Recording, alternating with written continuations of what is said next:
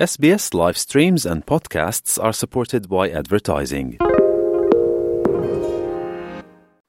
Estás escuchando SBS en español. SBS, a world of difference. You're with SBS Spanish on mobile, online and on radio.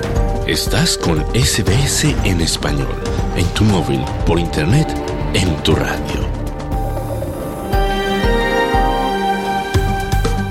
Muy buenas tardes y bienvenido a Hora 13, tu programa diario en español de Radio SBS, transmitido en cadena nacional para todo el territorio australiano.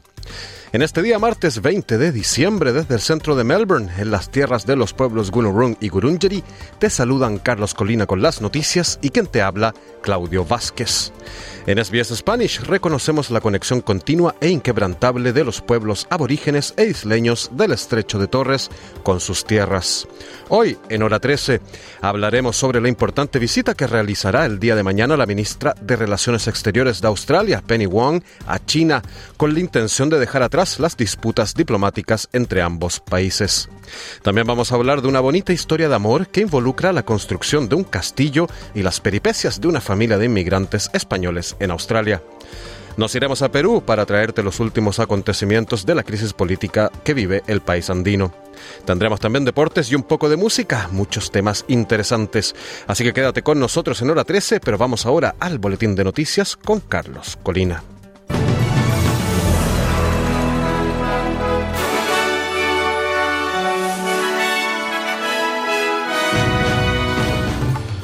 Ex primer ministro Kevin Rudd, destinado a Washington como nuevo embajador de Australia en Estados Unidos.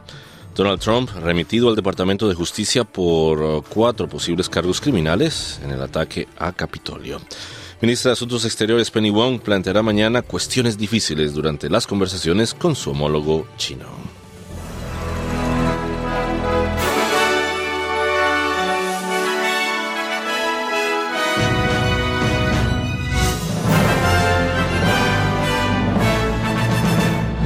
El ex primer ministro Kevin Rudd ha sido nombrado próximo embajador de Australia en los Estados Unidos. El primer ministro Anthony Albanese y la ministra de Asuntos Exteriores Penny Wong afirman que sus servicios como primer ministro, ministro de Asuntos Exteriores en funciones académicas y su trabajo con Estados Unidos le serán de gran utilidad. Albanese afirma que Rudd aporta una experiencia incomparable. I am very pleased that Kevin Rudd is prepared to do this. He certainly doesn't need to do Estoy muy satisfecho de que Kevin Rudd esté dispuesto a hacerlo. Ciertamente no necesita hacerlo. Lo hace como parte de lo que considera su obligación de servicio al país que ama. Estoy seguro de que servirá muy bien a este país. Se espera que comience en 2023. Mientras tanto, se han producido otros nombramientos diplomáticos. Hart Readout será la cónsul general de Australia en Nueva York, la primera mujer nombrada para este cargo. La embajadora inaugural de Australia para los Derechos Humanos será Bronte Moules, actual embajadora de Australia en Zimbabue.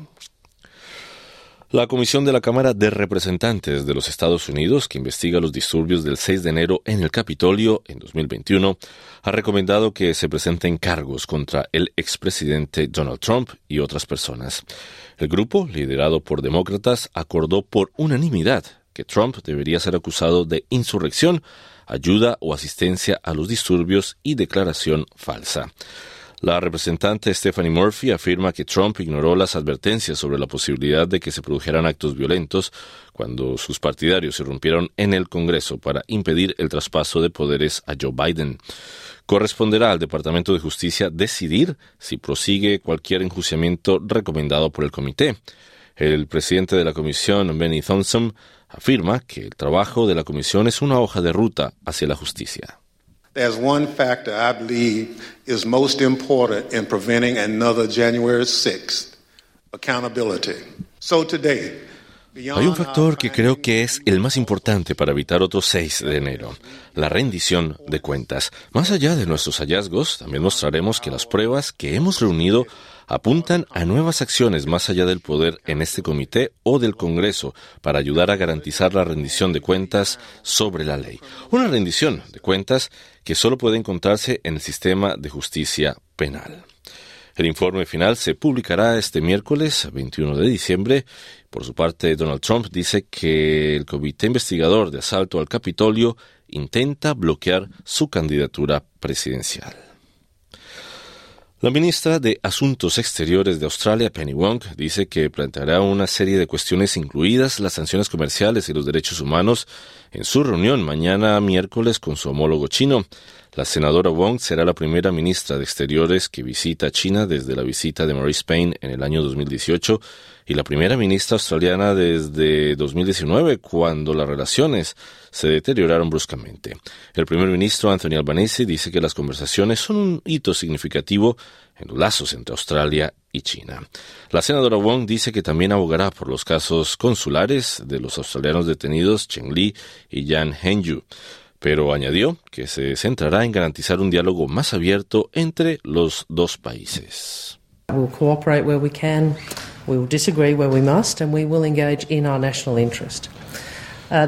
Cooperaremos en lo que podamos, discreparemos en lo que debamos y nos comprometeremos en nuestro interés nacional. En las últimas 24 horas o más se ha especulado mucho sobre lo que va a ocurrir. Yo diré lo siguiente. La expectativa debe ser que tendremos una reunión y que el diálogo en sí mismo es fundamental para estabilizar la relación. Muchas de las cuestiones difíciles de la relación tendrán que resolverse en nuestro interés. Un grupo de miembros independientes del Parlamento ha acogido con satisfacción el histórico acuerdo alcanzado en la cumbre COP15 de Canadá, pero afirma que los compromisos deben cumplirse. Los casi 200 países que asistieron a la cumbre en Montreal acordaron proteger el 30% de la superficie terrestre y el 30% de los océanos del planeta para el 2030. La ministra de Medio Ambiente, Tanya Plibersek, que asistió a la reunión, afirma que Australia lideró las negociaciones y debe sentirse orgullosa a pesar de no haber alcanzado todos los resultados deseados. El senador independiente David Pocock y la diputada independiente Monique Ryan afirman que el acuerdo es un comienzo pero que es vital que Australia cumpla los plazos. La diputada independiente Sophie Scams aboga por poner fin a la destrucción de los bosques autóctonos. Nuevos datos sugieren que, a pesar del papel fundamental que desempeñan los inmigrantes en el mercado laboral, están sobrerepresentados en los puestos peor pagados.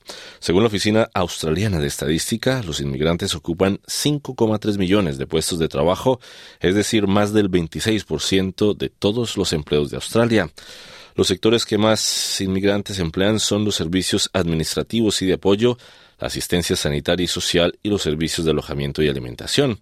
Katrina L., economista jefe de Moody's Analytics, ha declarado a SBS que el hecho de que sus salarios sean más bajos significa que no experimentan ganancias salariales relativas en comparación con el resto de la población.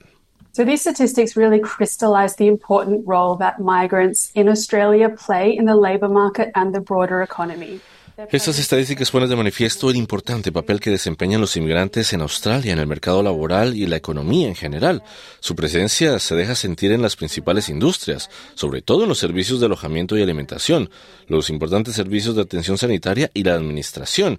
Y sin su presencia y contribución la economía australiana no tendría el éxito que tiene. Ocho diques han sufrido graves averías a lo largo del río Murray, mientras que el agua sigue entrando en Australia del Sur antes de un pico previsto para finales de este mes. Se han afectado graves defectos con otros 53 diques que, según el jefe de los servicios de emergencia del Estado, Chris Beatty, han sido construidos en su mayoría por empresas privadas. El Premier Peter Malinauskas afirma que los controles continuarán a medida que crezca el río. 50 years since we've had this volume of water come down the river into South Australia. Hacía 50 años que no recibíamos un volumen de agua semejante en Australia del Sur y eso va a plantear problemas. Pero como gobierno estamos haciendo todo lo que podemos, seguimos haciendo preparativos y estamos tratando de utilizar cada momento que podamos para protegernos mejor a nosotros y también a las comunidades.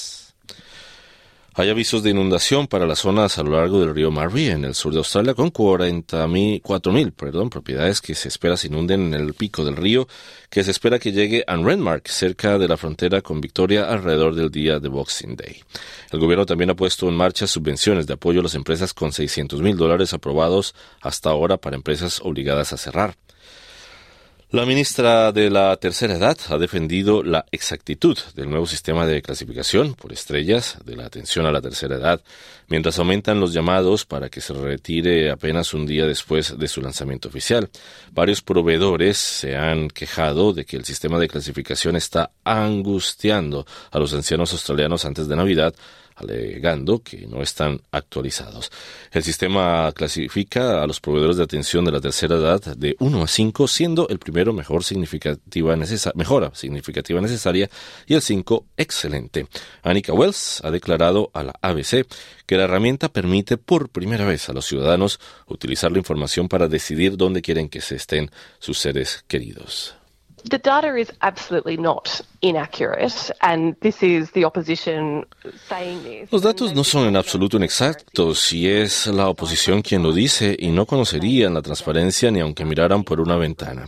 Así que no me sorprende oír que el día que lanzamos la clasificación por estrellas pidan que se retire y que la atención a las personas mayores vuelva a caer en la oscuridad. Una de las mayores distribuidoras de electricidad de Australia ha anunciado un plan para instalar miles de cargadores de vehículos eléctricos en todo el país en un intento por uh, conseguir que más personas utilicen estos vehículos. Según Osgrid, se instalarán más de 30.000 nuevas estaciones de carga en postes eléctricos de todo el país antes del 2029. Los cargadores estarán disponibles en las ciudades, así como en puntos turísticos y pueblos regionales. Australia necesita que más de 1.800 personas al día donen sangre durante las próximas dos semanas para evitar escasez. Lifeblood pide a los australianos de los grupos sanguíneos O y A que reserven urgentemente una donación para hacer frente a la escasez de sangre durante estas fiestas de fin de año. La directora ejecutiva de servicios de donantes de Lifeblood, Kath Stone, afirma que cada 18 segundos estas navidades alguien en algún lugar de Australia dependerá de la sangre, ya sea para accidentes graves, intervenciones quirúrgicas, partos complicados o tratamientos contra el cáncer.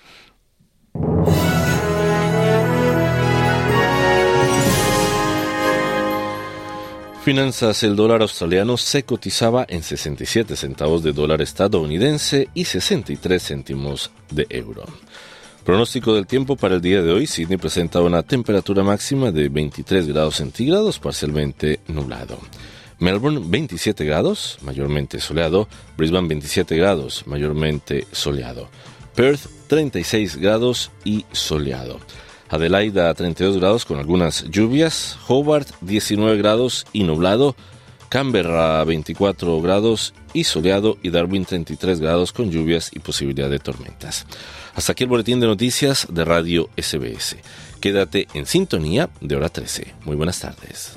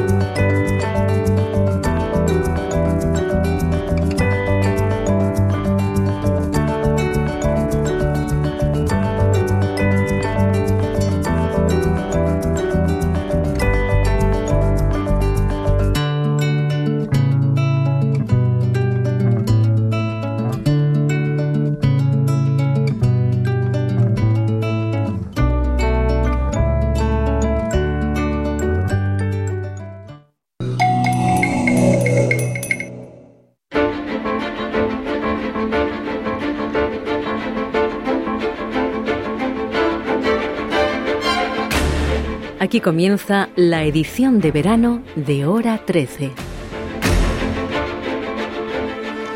Estás escuchando Hora 13 en su edición de verano, el programa de radio de SBS en español que se transmite de lunes a viernes para Australia y el mundo.